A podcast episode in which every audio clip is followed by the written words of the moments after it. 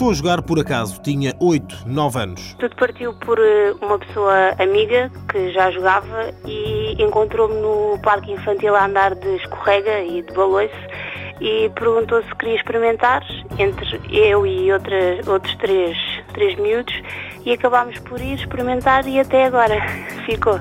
Foi logo ao primeiro contacto ficou. Não mais, e já lá vão 14 anos, Cláudia Fidalgo parou de jogar hóquei em campo. Um desporto que foi a resposta certa para uma criança muito ativa que preferia as brincadeiras dos rapazes às habitualmente tidas pelas raparigas. Gostava muito, muito de jogar uh, futebol, porque futebol pronto, era aquele desporto que toda a gente jogava, mas a recordação que eu tenho é que passava os intervalos todos a jogar alguma coisa, ou a jogar à apanhada, ou a jogar às escondidas, ou a jogar futebol, nunca em brincadeiras ditas de meninas até porque em tempos, eu que me lembro, melhores amigos eram sempre rapazes.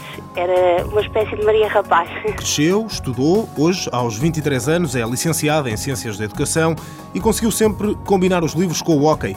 Foi por ele, o desporto, que aceitou uma aventura em Espanha, a convite do proprietário de uma equipa, mas foi por causa deles, dos livros, que apenas passou lá seis fins de semana. O facto de eu estar a estudar eh, na faculdade já nessa altura condicionou um pouco essa ida, ia fazer os jogos e voltava para Portugal. Ou seja, nunca chegou a viver lá, não? Não, só durante os fins de semana mesmo, que foi muito bom, sinceramente.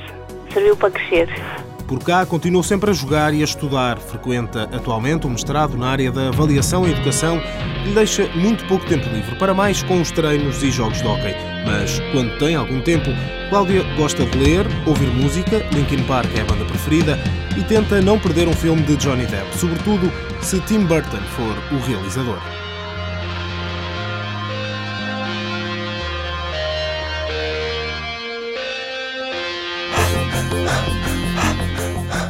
Cláudia Fidalgo, três vezes campeã nacional de hóquei em campo. Em 2005 foi considerada a melhor jogadora do Campeonato Nacional. Na época 2008-2009, melhor marcadora da fase final de hóquei de sala.